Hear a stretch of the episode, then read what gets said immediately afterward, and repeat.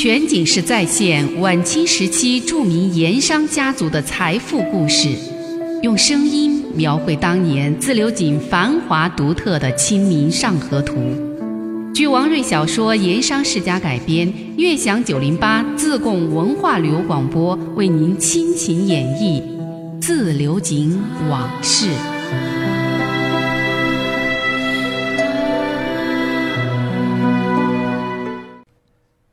上一回说到，留守富顺县城的穆师爷忙里偷闲，回了趟赵化老家看望生病的老母亲。母亲病好了，正打算回城，儿时的玩伴程二顺相约同游金田寺。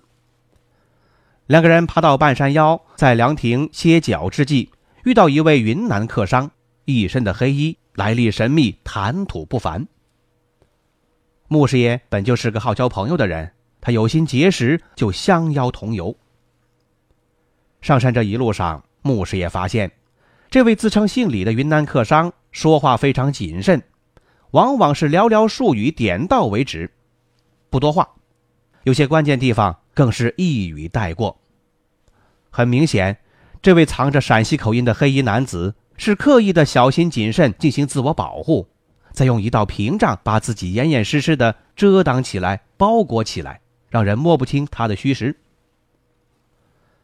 三个人走不多时，到了金田寺山门前，抬眼看去，这寺庙果然有些气象。殿宇宽大庄重，依地势而建，修得挺宽敞。整个寺庙是多重布局，从山门望进去，还透出几分神秘感和肃穆感。怪不得一百多年来，总有人怀疑建文皇帝曾经在这儿隐居。进了山门，三个人就停止了闲扯，专心游览，逐殿看佛，当然也看殿堂匾额、楹联碑刻石像，走走停停，十分适合，倒也是自在悠闲，随心所欲。要说穆师爷对寺庙从来就没什么兴趣，对那些人热衷的上香许愿、求神拜佛这些事儿，心里头不太以为然。穆师爷的本性和他东家王朗云一样，是一个十足的现实主义者，就是只重此生不重来世，只重人间现世不重天堂地狱这一类。而且呀，他比王朗云还更进一步，只看重现在，不太看重将来。所以说，他对那些把人生祸福、发财长寿、多子多孙，把这样的梦想寄托于求神拜佛的想法和行为，他觉得非常好笑。穆师爷在寺庙里随便走走看看，就算了事。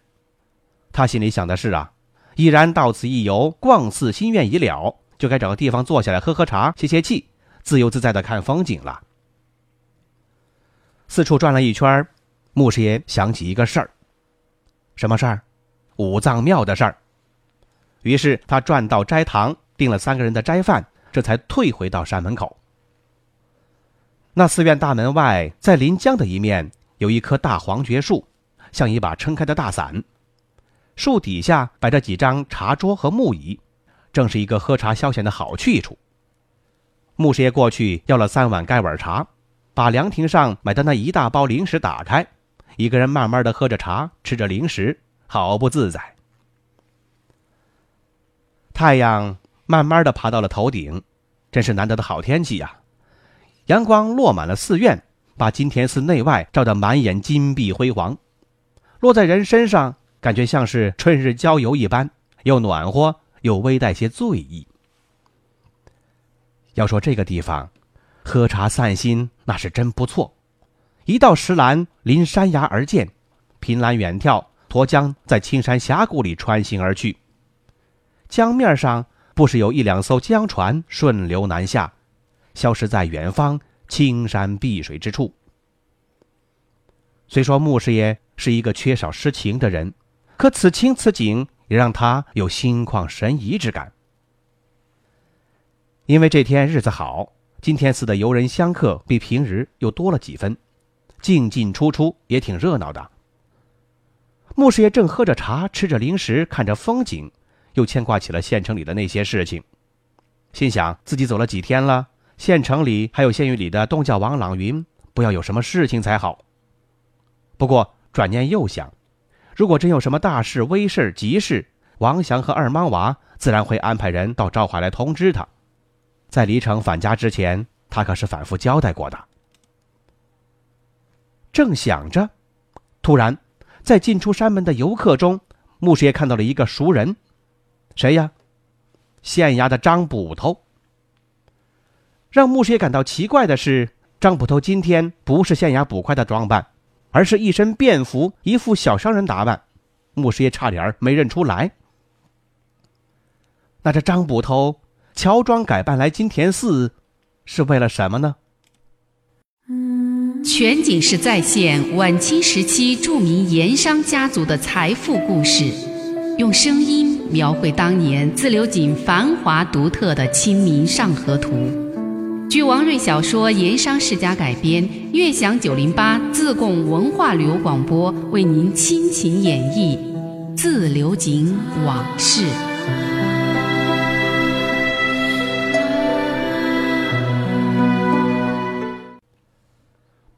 穆师爷在金田寺山门外山崖边凭栏而坐，喝茶赏景。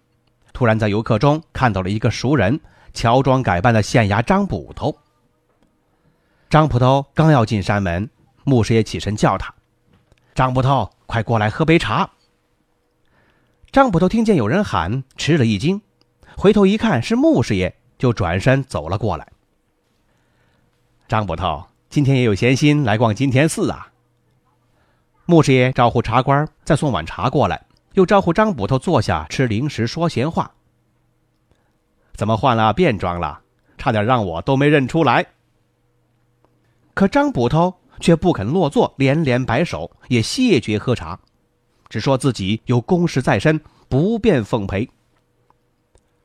牧师爷觉得奇怪呀，就开口问道：“这离城大老远的，有什么急事儿要让你来办？”牧师爷跟他是老交道了，因为太熟，就不免说起了玩笑话。是这寺里的金菩萨、银菩萨被盗了，还是庙里老和尚骗了人家的良家妇女？这么着急，连坐下喝口茶的功夫都没有。张捕头被这几句玩笑话搞得面子上有点过不去，不过他还是不肯落座。看穆师爷张嘴还想说什么，他才俯身在穆师爷耳边低声说道。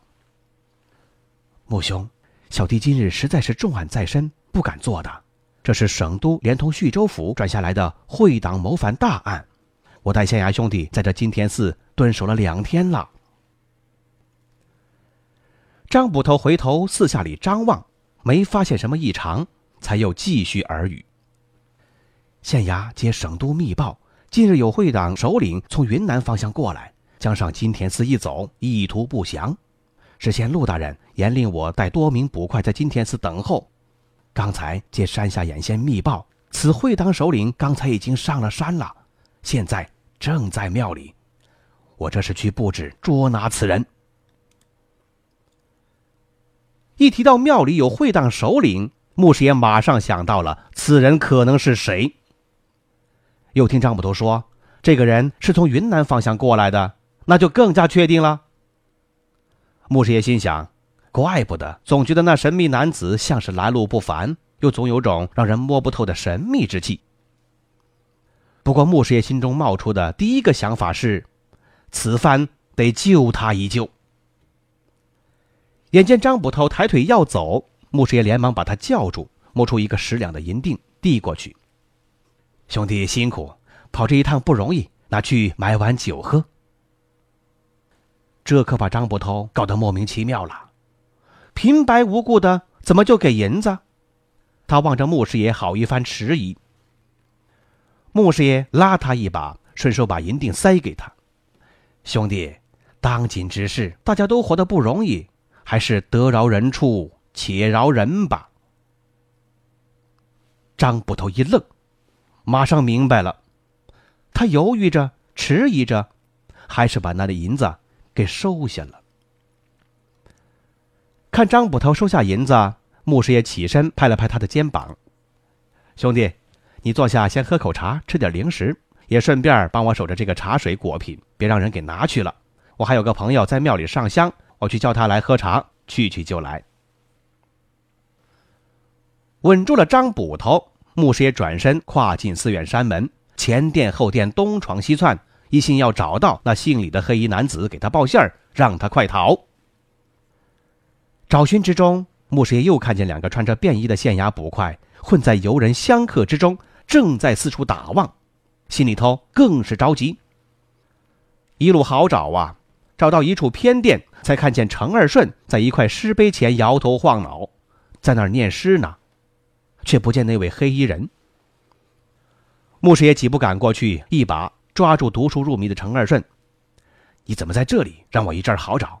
那同来的云南客官，他去哪里了？”程二顺摇头晃脑，读诗碑正起劲儿。他读的那碑是明代翰林院编修程记的《贺建文金田寺》。寻找抄录这块诗碑，正是程二顺游金田寺的主要目的之一。因为他在叙州府，有人跟他说过，他老家在赵化，又姓程，说不定正是当年随建文帝隐居金田寺的大冲臣程济之后。那程二顺上金田寺，很大程度上是为家族寻根来了。诗性正浓的程二顺被穆师爷抓住，问黑衣男子的去处，好一阵儿都没反应过来。穆师爷再问，他回过神来，想了想。才指着偏殿的一间禅房，说：“那云南客商在里面找方丈请教什么事去了。”穆师爷疾步跨进禅房，果然只见那男子正端坐在蒲团上，和一位须发洁白的老僧在请教着什么。两个人一问一答，谈性正浓。事情紧急呀！牧师爷顾不上什么礼节，上前说声有事，拉起那个人来到禅房的僻静处，低声急告：“葛老官。”现今寺里都是县衙捕快，正在寻找捉你。寺院大门口也有捕快镇守。事不宜迟，你赶紧从后门下山，从小路逃离，远走高飞。那男子闻言吃了一惊，很快又镇静了下来。穆师爷又提醒说：“还有，恐怕码头处也会有捕快守候，鸽子不宜在码头赶船，得走陆路，最好是僻静小路。”那个人倒还镇静。起码脸上不曾有张皇之色，静静听穆师爷说完，拱手道谢。朋友，我已知道你是谁，此番搭救之恩，定当厚报。说罢，转身就要走，穆师爷又把他拉住。葛老官，你这身衣服怕是不太合适，容易招人注目。这样，你干脆换上小弟的衣服，暂且躲过此劫再说。于是两个人匆匆脱下衣裤，彼此交换。换好了衣服，穆师爷又摸出一个五两的银锭，递了过去。那个人还想推辞，穆师爷说道：“还是带上为好，关键时候要用。”那男子这才致谢收下。一切停当，穆师爷前边引路，把他送出了金田寺后门，又指明了山下通往大路的一条羊肠小道。这条小路外人不知，可直通三十里外的大路。若是到了城里，万一有什么意外，要找个落脚之处，可到东门福东来客店找到掌柜，就说是穆某的朋友，对方定会接待安排，切记。那男子望穆师爷拱手说了声：“朋友，后会有期。”疾步下山而去。那天所预定的三个人的斋饭，最后是穆师爷程二顺陪着张捕头一起吃的。还叫上了一瓶寺里特酿的寺庙酒。饭前，程二顺见穆师爷换了装束，觉得奇怪，他就问，穆师爷只说是好耍，不肯多说。程二顺问不出个所以然来，也就不再多问。饭桌子上，张捕头和穆师爷是心照不宣，都不说什么，倒是程二顺弹性很高，话头子不断。三个人把那瓶寺庙酒喝得干干净净，这才尽兴而散。要说穆师爷搭救黑衣男子，不过是一时兴起，江湖救急嘛，出于习惯随意而为。没想到无意之中倒是干了一件大好事。为什么？原来他所救的这个神秘男子，的确不是等闲之辈。全景式再现晚清时期著名盐商家族的财富故事，用声音。描绘当年自流井繁华独特的《清明上河图》。据王瑞小说《盐商世家》改编，悦享九零八自贡文化旅游广播为您倾情演绎《自流井往事》。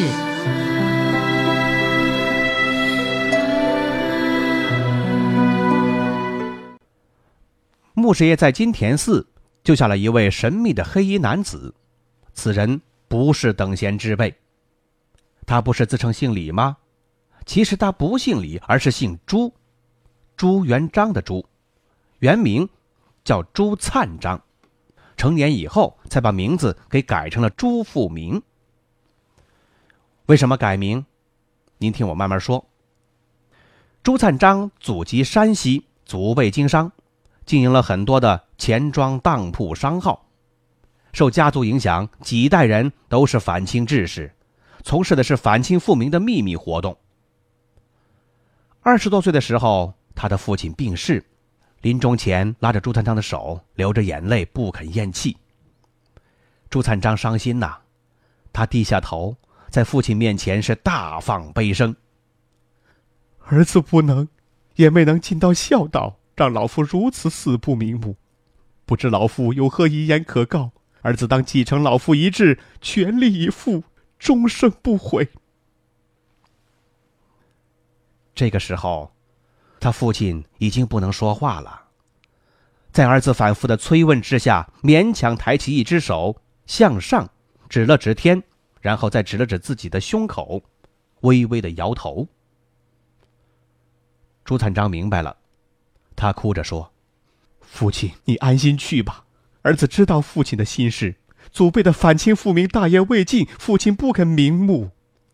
这里，儿子向父亲大人也对列祖列宗起誓，儿子一定要继承父亲遗志，将祖辈复明大业继承下去，终生以父，子孙不息。父亲，你放心，去吧。”老父亲听到这些话，才闭上了眼，走了。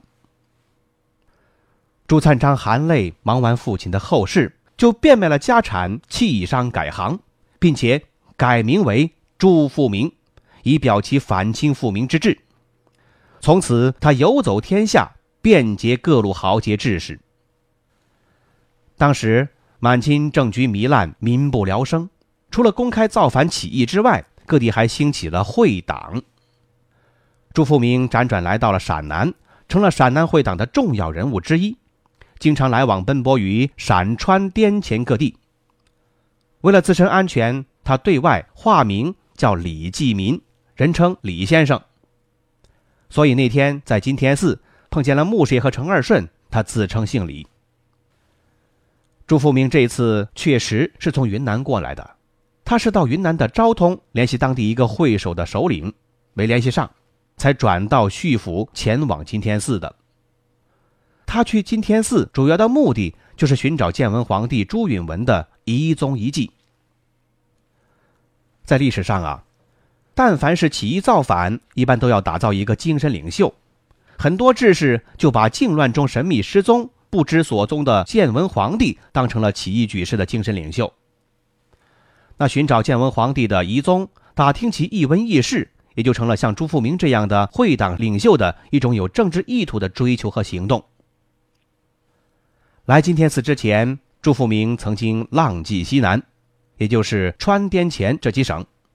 凡是民间传说建文帝曾经漂流落脚过的寺庙，他都是一一的细心寻访考察。这次从云南昭通再到金田寺。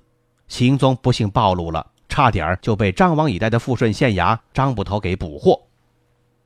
怎么回事？就是因为昭通那位跟他接头的不幸被官府抓了，受刑不过就把他供出来了。这位同党还供说，他大致将于某日赴金田寺寻访建文帝遗踪。徐州府就把情报紧急转到了徐州府，徐州府又通报给富顺县衙，因为是会党大案，知县陆基不敢大意。富顺县衙捕快几乎是全体出动，提前几天就在金田寺布下人马，守株待兔，这才有了朱富明金田寺遇险的那一番经历。就在穆师爷金田寺救下朱富明三天之后，自流井背街小巷一家不起眼的客店里住进了一位客人。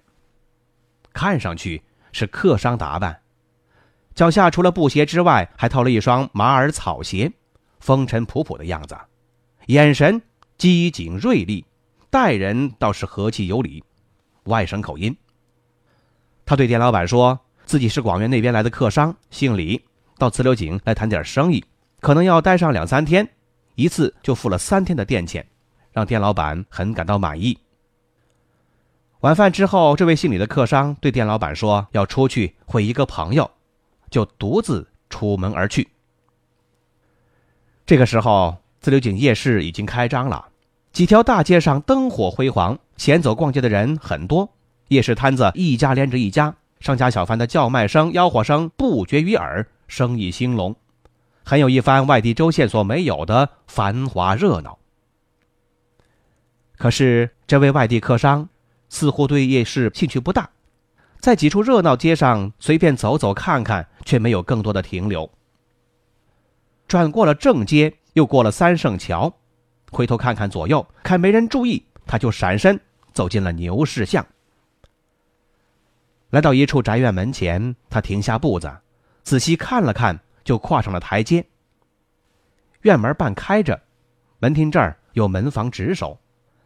来客对迎上来的门房客气的说道：“麻烦各老官通报一声，就说有一位陕西来的李姓客人来访，正候在门厅。”这宅院是谁的？正是陕商陈兴甲的私宅。晚饭之后，陈兴甲正在抽烟闲坐。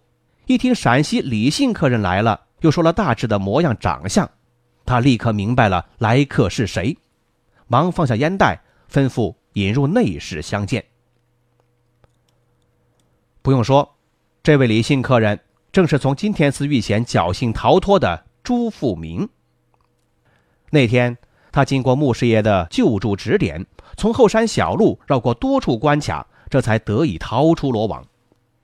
他改装成外地客商模样，来到了自流井，而面见陈兴甲，正是他入川之行要办的主要事情之一。那么，他见陈兴甲到底是为了什么呢？咱们明天接着再说。漫步抚溪河畔，天车脚下，古岩井旁，总会有一种情愫潜滋暗长。那些和盐有关的故事、传说、历史，或凄美，或悲壮，共同诉说着的两个字：家乡。悦享九零八，话说自流井。